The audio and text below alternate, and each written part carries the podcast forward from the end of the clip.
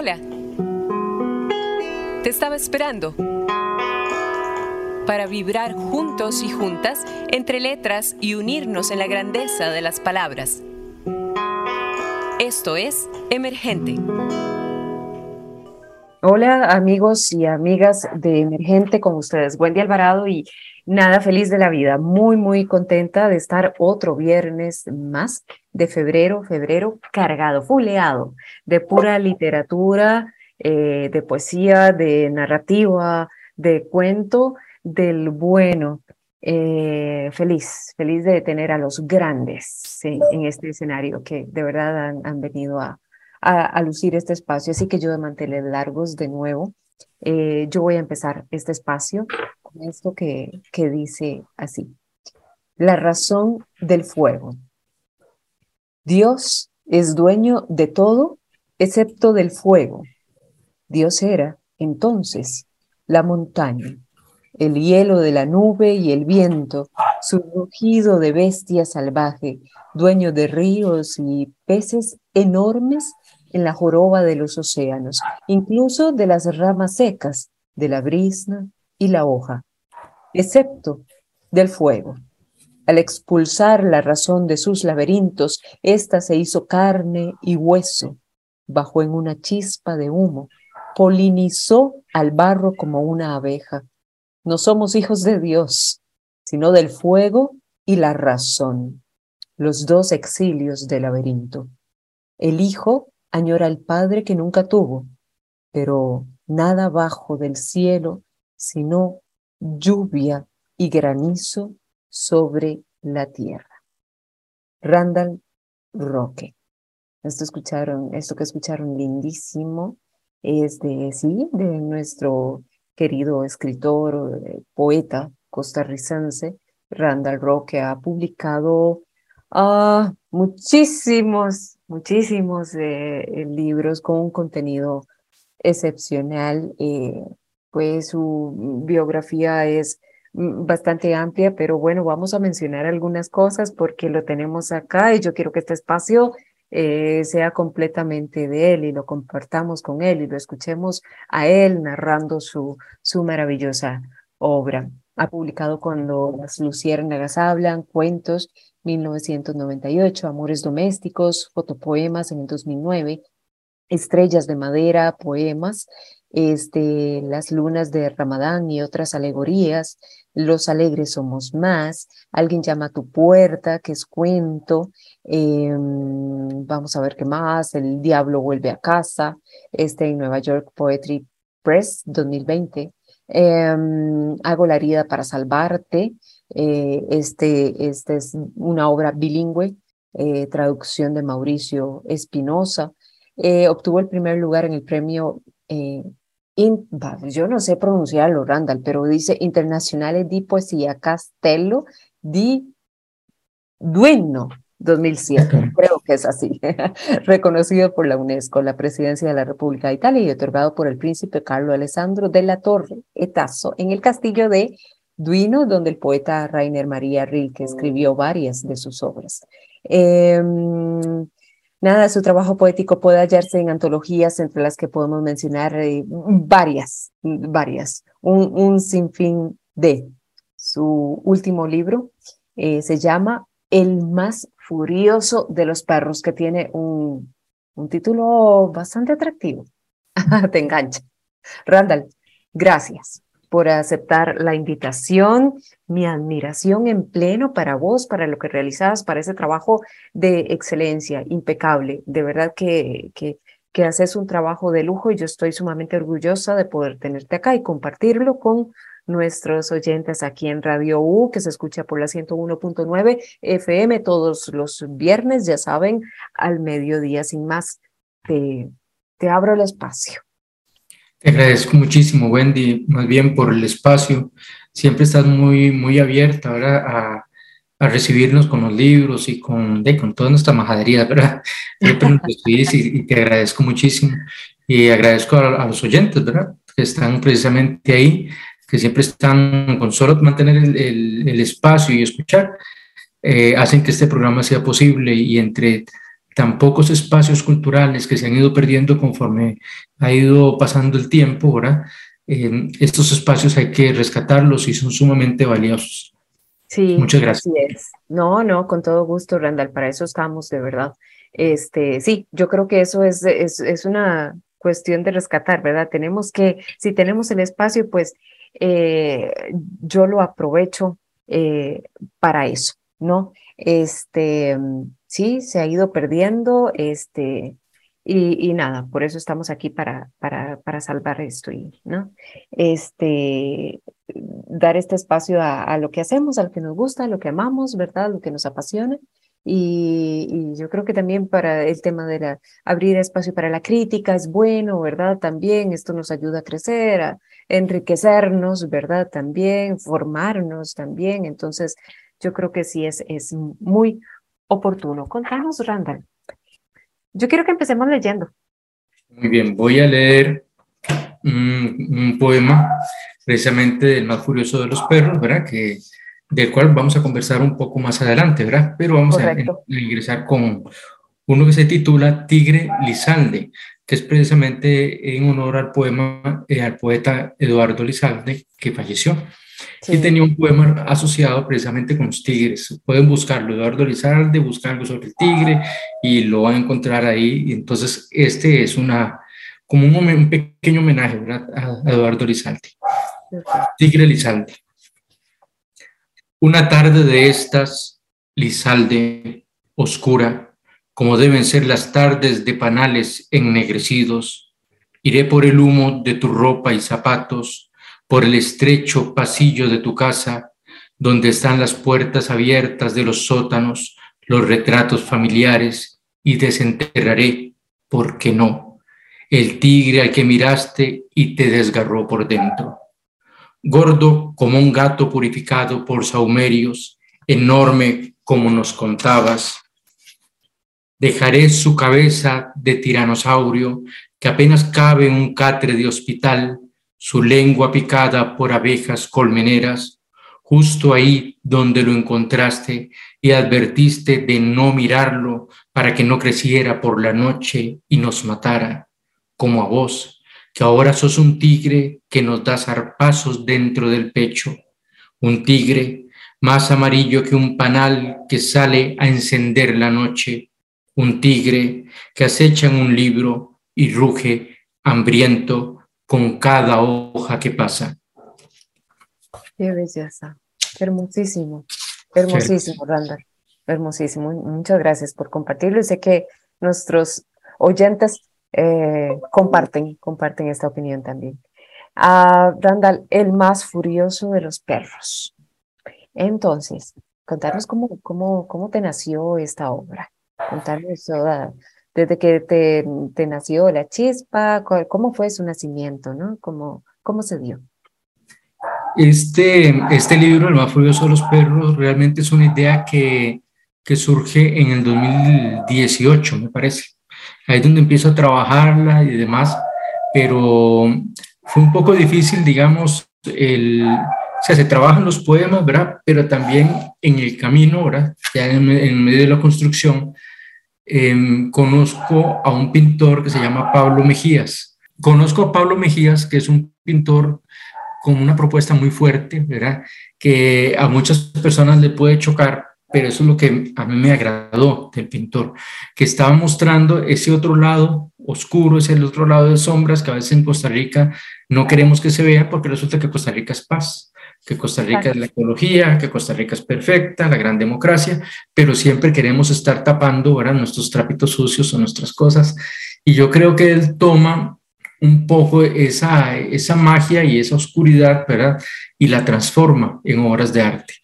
Eh, toma aspectos un poco religiosos, él tal vez no está de acuerdo con un poco esotéricos, pero me parece que sí tiene un poquito de todo eso, de, esa, de, esa, de ese estudio, ¿verdad? Y él lo desarrolla. Entonces me surge la, la, idea de comentar con él y conversarle que tengo un libro y que podemos trabajar en conjunto un libro. Eh, al menos en esa intercomunicabilidad de pintura, ¿verdad? Con la poesía no ilustrándola, sino comunicándose entre la obra y, la pintura que él realiza. Entonces lo, lo trabajamos y demás. Y como siempre, estos proyectos, bueno, yo los inicio, pero no sé de dónde voy a conseguir ni para publicar, ni el dinero, ni nada. Yo simplemente inicio el proyecto y no sé, yo voy muy seguro. Yo cuando proyecto digo, eso se va a publicar, y vamos adelante. Y, pero no sé de dónde va a salir todo. Yo solo sé que, pero voy. sí, que se va a hacer y que hay que comenzarlo a hacer. Y empezamos a trabajarlo y en ese camino también yo ya había trabajado un libro, Hago la herida para salvarte, con Mauricio Espinosa. Mauricio Espinosa es catedrático de la Universidad de Cincinnati y costarricense, ¿verdad? Pero trabaja allá en Estados Unidos y trabaja en traducción. Entonces, él me había hecho la traducción de Hago la herida para salvarte. Entonces, le propongo que, que este libro también hagamos una traducción. Y entonces se unen esas tres artes, porque hay un arte que es el arte de traducir, que no es solo hacerlo textual, tiene que haber toda una interpretación y una intercomunicabilidad también entre quien está haciendo la traducción y el autor. A grado tal que a veces él pone ciertas palabras, yo las leo y digo, me gusta más esta. Y me voy al texto y voy a, voy a acomodarlo porque me agrada más esta parte, esta interpretación que él hizo. Y en otras, tal vez él interpretó algo, mira qué curioso, él lo dice de esta manera, pero no, yo me mantengo en esta, eh, le respeto su traducción, ¿verdad? Porque yo en eso no, no interfiero sí interferir tal vez en la selección de las obras, es decir, esto me gusta, esto yo siento que, que expresa el contenido del, del, libro y lo empezamos a trabajar. Y en eso duramos, imagínate que 2018 hasta ahora que se publica, ¿verdad? Luego de eso buscar la editorial, ¿verdad? Entonces probamos por primera vez, eh, porque nunca había publicado yo con, con, el Estado, entonces por primera vez con ONET, y bueno, lo aceptaron, lo trabajaron, lo hicieron un bonito trabajo y está. Entonces salió el libro, ¿verdad? Y también me agrada porque yo no es que tuve que sacar las obras, sino que se fue dando en el proceso, ¿verdad? Que me contactó un editor en España, entonces me pidió un libro, me publicaron en España, luego en Perú, luego eh, dos, pues, dos en Nueva York. El diablo vuelve a casa y hago la herida para salvarte y salieron todos así, como de un momento a otro se empezaron a dar, ¿verdad? Y he logrado publicar otra vez un libro acá. Y eso me, me, alegra mucho, porque es la manera como de acercarse, ¿verdad? Es bueno que se abran puertas, pero uno siempre quiere tener trabajos aquí y, y poder hacer lecturas que la gente lo pueda conseguir, Claro, claro, claro. Pero dirás que sí fue un trabajo así arduo, digamos.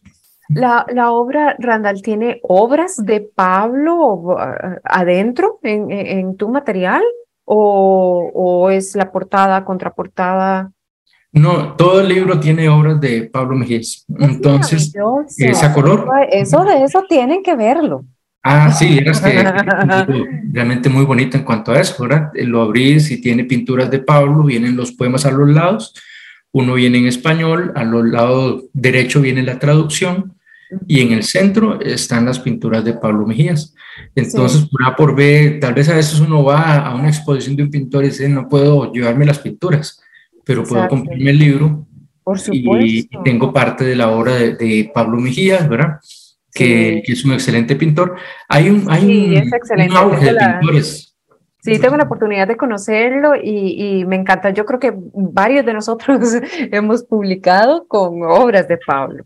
Y sí, sí, porque sí, e, entiendo, tal vez eh, es un poco difícil de explicar ¿no? lo que encontramos en su obra, pero, pero sí, es, es algo que mueve ahí, ¿no? Es esa parte de la... Sobre todo las portadas, mucha gente ha publicado, digamos, portadas, claro. Sí, Sí, sí, exactamente. Así que saludos a Pablo, si nos está escuchando, saludos y felicitaciones también por, por, por, eh, por esas obras tan hermosas que tiene, ¿verdad? Y, hay un auge de pintores en Costa Rica muy interesante, digamos, de, está Philippe, Naskin, eh, me parece que la hermana Naskin, es que no me recuerdo el nombre de ella, otra pintora, Fu, Fu, algo así que es como firma, me parece. Correcto. Eh, otra Emilia Cantor, me parece que también está, ay, se me olvidó el nombre, mm, se me fue el nombre de otro, otro pintor muy bueno ahorita, pero bueno, hay, una, hay como un auge del arte, de la pintura muy fuerte, eh, porque todo esto que estoy diciendo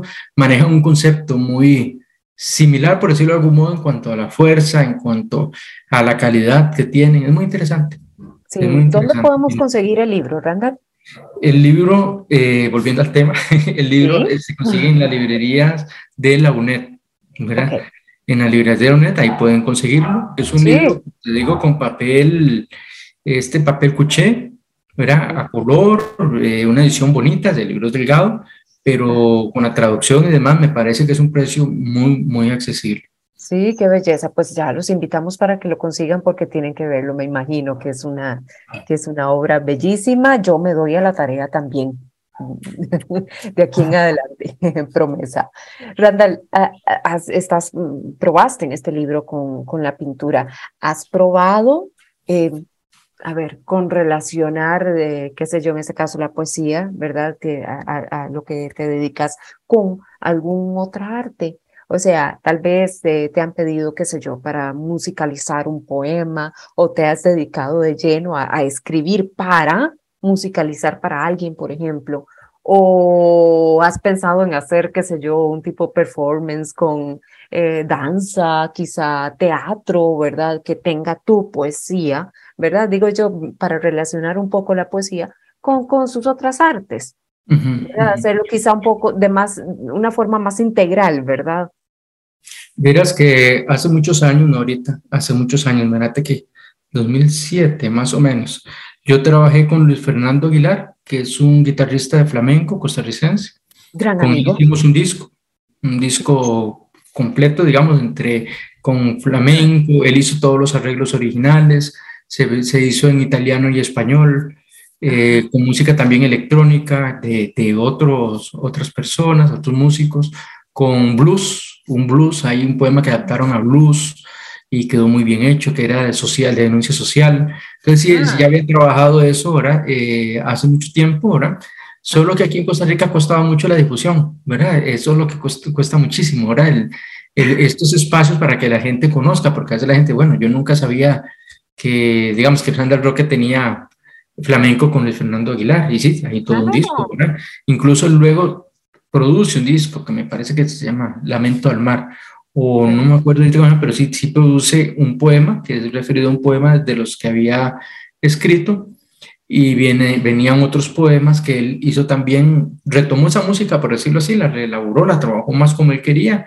Incluso hay poemas de, por María Pretis, eh, uno lo ah, pintó, hay, hay lecturas de, de diferentes, ¿verdad? Eh, a veces músicos que tal vez no querían grabar, pero leyeron, ¿verdad? Y uno se los va encontrando como en el camino. Yo tengo mucha obra como perdida, ¿verdad? Como en los espacios, ¿verdad? Espero que en algún momento la gente la, la rescate. Sí, sí. Es para todo el mundo tu poesía, Randall. O sea, la puede, en una, qué sé yo, una lectura de poesía, ¿crees que, que, que, puede ser esa poesía para todo el mundo, que le puede llegar a todo el mundo? Eras que... Poder la, la, poesía.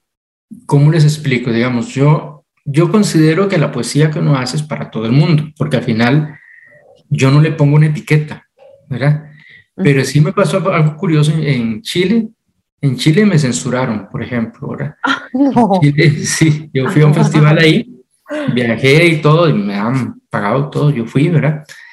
Y, y, cuando estuve leyendo, resulta que hay unos poemas del libro Hago la herida para salvarte, que hablan contra la pedofilia y cosas así, ¿verdad? Pero yo tiendo a escribir un poco, a veces fuerte, ¿verdad? Directo, yo no sé qué será fuerte, directo, ¿verdad? No sé. El asunto es que, que me pidieron que o cambiaba los poemas, ¿verdad? o no leía. Entonces en su momento yo dije que, bueno, que los iba a cambiar, ¿verdad? Pero luego, como decimos los ticos aquí, me encanfiné, ¿verdad? Y dije, no, no, yo creo que tengo que ir cambiando los, poemas y la gente sabe lo que yo escribo. Y ellos me invitaron y sabían lo que yo escribo. Sí. Eh, además, uno hace, lo escribe no de manera vulgar o ramplona, uno hace toda una estructura, trabaja el poema, solo que el contenido es social, el contenido es fuerte, es, de impacto. No, hay manera de hablar de la pedofilia, por ejemplo, bonito. Exacto. no. Entonces me tocó en un museo, me parece, una iglesia católica, yo leí lo que llevaba. Entonces sí, muy bonito, pero me dijeron eso a otra hora. o cambian los poemas o no lee y luego se reunieron y todos, me acuerdo que los escritores que quedaban para hacerme como entender y entrar en razón y me dijeron que hiciera un escrito para como rectificándome y lo publicara en internet y, entonces lo publiqué pero quedó peor porque yo lo que dije fue la verdad ¿verdad? exacto no no me, no me retracto y, o sea. Eh, sí y entonces al final de, me, me vine verdad no leí Ajá. Y digamos, hubo esa molestia, hubo esa desconformidad, pero sí se me ha pasado, digamos, como le digo, yo pues estaba leyéndole a niños, tal vez ese tipo de poemas, pero es que es la realidad que viven. O sea, el asunto no es la censura, el asunto es explicar cuál es el contexto, cuál es el fondo, para que tanto colegiales como si son niños o colegiales y demás, abran ese entendimiento, porque no podemos tratar como, como ignorantes a las personas, tenemos que tratarlos como seres humanos con conocimiento y que nosotros como adultos los conducimos, ¿verdad? Entender mejor las cosas. Entonces yo creo, ¿verdad? En lo personal, que tanto el más furioso de los perros como otros libros, ¿verdad? Eh, son para todo el mundo. El, el, asunto es que si usted se lo da a un, a un niño, ¿verdad? O a un adolescente, ¿verdad? Que pues siéntese con él. Claro. Y vea qué es lo que está leyendo y, y explíquele, ¿verdad? Porque hay poesía de poesía. No podemos caer en la censura. Y menos caería yo en autocensura. Yo preferiría mil veces no, no editar el libro. se oculta uno, exacto. ¿Verdad? Pero, sí, esa fue una experiencia bonita. Sí, claro que sí. sí, sí, fue diferente. Felicidades, orgullo y medio. Terminas de escribir, Randall, en, en un momento dado. O, o sea, te sentás a eso, o simplemente estás en el súper y de repente te surge y ocupas algo para escribir y, y me hago una esquina y voy y escribo porque ahí surgió. O, o le, le dedicas ese, ese tiempo, bueno, no, no es que le dediques, sino que eh, quizá no es la palabra, ¿verdad? Sino que eh, te sentás, te sentás a eso, te esforzás, haces un esfuerzo por decir, ok, Hoy me voy a sentar porque hoy voy a sentarme a escribir y hoy va a salir esto y esto y Tan, metódico no, logro hacerlo, pero sí es, trato de escribir diario, ¿verdad? El, es como, yo lo, yo lo comparo siempre con el boxeador, el boxeador profesional, ¿verdad? Depende de que, si quieres ser un boxeador como callejero, nada más para... Entonces, entrenas poco, no sos disciplinado. Pero el, el, buen sparring, digamos que yo no llego a boxeador, digamos que soy sparring, pero el, buen sparring entrena también, ¿verdad? Sale todas las mañanas y dice, hoy no tengo ganas, hoy definitivamente no quiero ir al gimnasio, no quiero hacer ejercicio, me duele todo el cuerpo, está lloviendo, todas las excusas que uno quiere, ¿verdad? Y dice, pero hoy voy a salir a correr. Y lo hace, ¿verdad? Como yo, como yo Valle, digamos, ¿qué hace? Ya metódica. Es disciplinada, eso es lo que pasa, disciplinada. Sí, exacto. La escritura exige disciplina. El arte en general exige disciplina. Entonces, cuando yo me obstruyo y no tengo pereza ahora y no quiero escribir, me pongo ahí a escribir ideas y de repente algo surge. Puede que ese poema no sirva para ser publicado, porque cometemos el error actualmente que todos lo subimos a redes y como ya hay personas con cierto prestigio y, y cierta cantidad de gente que le pone like, creemos que es bueno, pero no podemos caer en el autoengaño, ahora hay que ser autocríticos. Entonces decimos, bueno, este no fue el mejor poema, pero escribí algo. Mañana hago lo mismo y así. Habrá días en que no se puede, pero yo durante todo el año paso escribiendo. Cuando yo publico un libro es porque tengo dos o tres detrás de ese. Entonces yo no tengo el estrés, porque si no, sí me daría mucha ansiedad. No sé, yo sí necesito estar escribiendo. Entonces yo tengo la tranquilidad de que yo tengo ciertos libros detrás. Y voy escribiendo el otro. Cuando ya termino ese, los que están viejos, por decirlo de algún modo, los retomo para revisar. Y de mm. ahí surge un libro. Por lo general, cuando ya publico, ya no me gusta lo que escribí. Ya no quiero lo que escribí, ya no quiero leerlo, ya no me gusta, ya no me siento bien, porque son tantas las lecturas, tantas las revisiones y tanto el trabajo que lleva detrás que uno termina un poquito cansado de, sí mismo, ¿verdad? Como harto ya de... Pero, pero uno sabe que es, que es bueno y que es malo, o sea, que, que está en equilibrio, que no. Y otra cosa importante a veces es tener lectores específicos. A veces hay buenos amigos que se toman el tiempo de tolerarlo un poco a uno y dicen, bueno, a leer a ver qué tal. Eso es lo que más cuesta, conseguir la gente que lea tu, tu trabajo, porque por más años que se tenga escribiendo, siempre necesitamos el ojo lector, el ojo de, de, la lectora o el lector crítico, el que sabes que no te va a mentir, el que te va a decir eso no sirve, o, o el que te va a decir las, las verdades tal cual, ¿verdad? Porque podemos caer en una, una, falsa ilusión. Digamos, ahora me escribió, bueno, el año pasado, el editor de España me decía, mándeme otro libro, porque el libro se vendió muy bien. Bueno, aquí estoy esperando, pero bueno, no importa ese tema. se vendió muy bien. Entonces me dice que le envío otro, yo se lo envío. Ok. Y, y digo, pero hay que tener cuidado, ¿verdad? Porque no es agarrar el primer libro y enviarlo, es que a mí me ha pasado con libros ya publicados y que luego me arrepiento, digo, este no debí, no debí, debí trabajarlo, este ya no me gusta. y, y, no mantiene la calidad en el tiempo y uno lo sabe. ¿Y cómo haces desaparecer ese libro? No se puede. No se puede ya. Pero tiene que haber disciplina. Entonces, eh, si me decís que si yo, yo algo, mm, digamos, que lo planeo, que, que soy metódico, recuerdo novelistas que sí son metódicos, que se sentaban y claro. escribían. La escritura yo la ejerzo 24/7, o sea, todo el día paso escribiendo. Sí. Pero cuando hago el poema, eso ya es diferente. Puede ser en dos días, en tres días, en cuatro días. Un mes después hay una idea, una imagen, algo que se te vino. Pero uh -huh. porque la poesía es observación. Uh -huh. Entonces, claro. uno debe pasar observando, ver el mundo diferente, ver el mundo con otros ojos, ser detallista, observar el, el derredor. Uh -huh. Y a partir de ahí estás escribiendo poemas, siempre.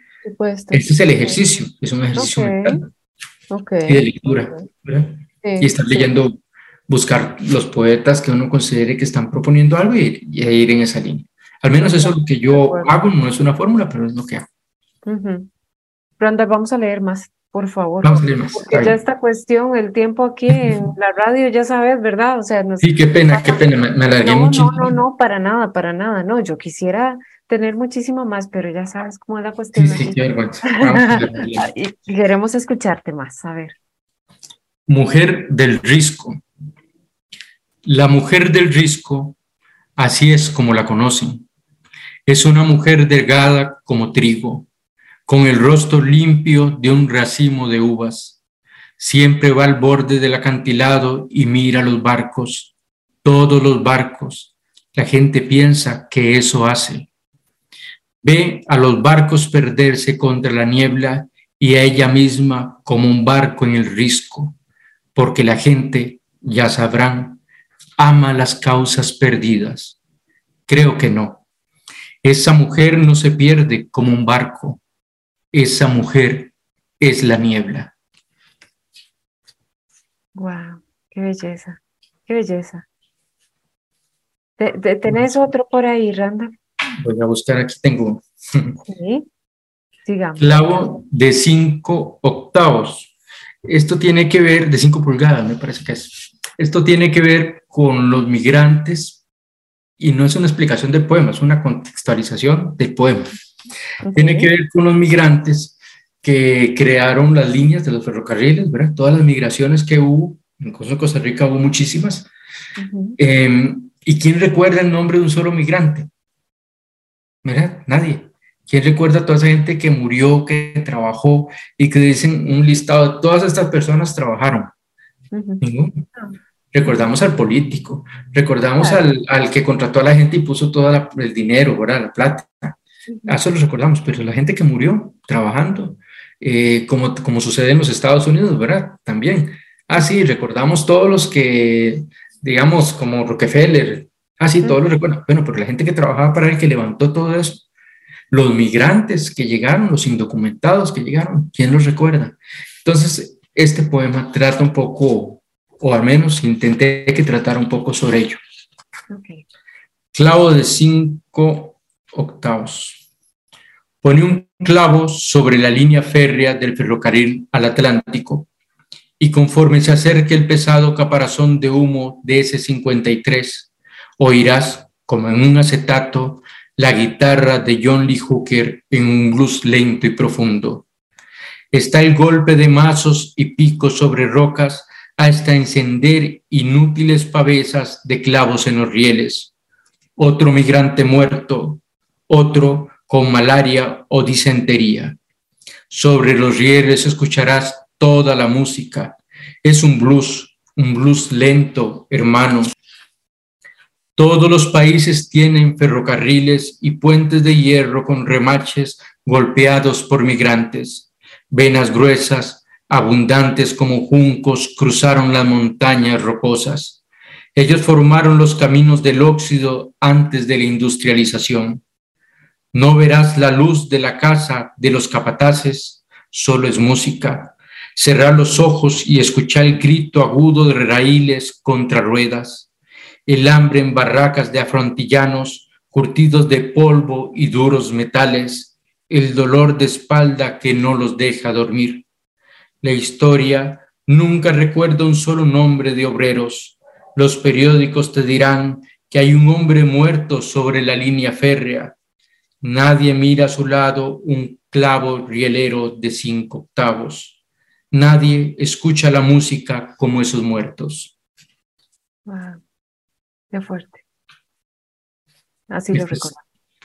Este es el, poema entonces que les decía, ¿verdad? Eh, de hecho, la metáfora es eso, ¿verdad? El, como que si uno colocara el clavo de cinco octavos sobre los rieles ese ruido, ese, chillido, ¿verdad? ese alarido, sería precisamente la voz de quienes, de los migrantes que trabajaron por esas obras.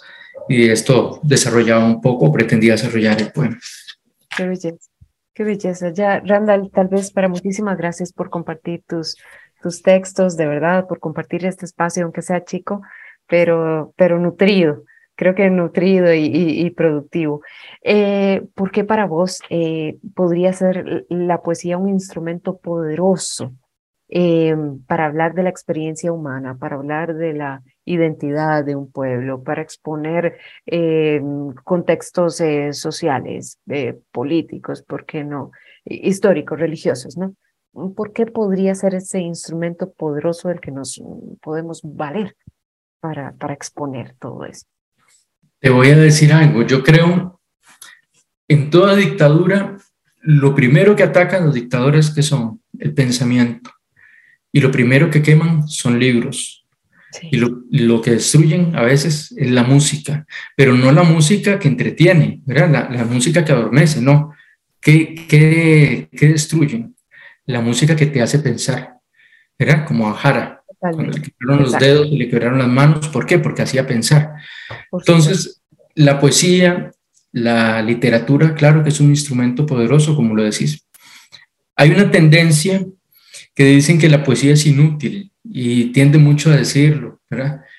Y yo creo que desde una óptica capitalista, era, efectivamente, la poesía llega a ser un poco inútil porque no se vende, ¿verdad? Porque la gente no corre en masa a comprar el poema porque no nos pasará como ahorita con, con, lo que está pasando de la música, ¿verdad?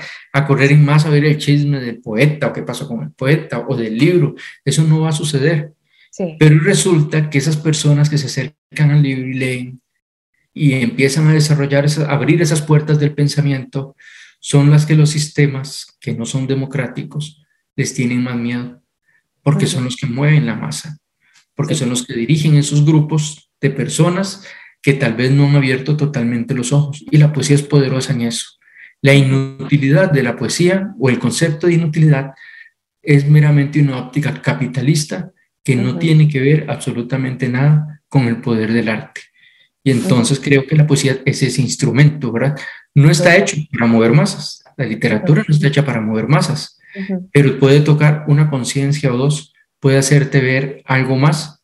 Y puede ser un poema de amor y te sensibiliza te hace más humana. Entonces, eso es importante. Así es. Muchísimas gracias, Randall. Con eso eh, tan importante nos vamos eh, creando esa conciencia. Gracias, a vos, de verdad. Muchísimas gracias por estar con nosotros, por compartir en este espacio, por hacerlo tan enriquecedor, llenarlo de tanto aprendizaje y hacernos disfrutar de tu obra magnífica. Gracias, yo, eh, pues es la primera vez que no sea la última, Randall, en que podamos seguir compartiendo con vos, con tu obra, eh, eh, con tu experiencia en este espacio. Te lo agradezco infinitamente. Muchísimas gracias.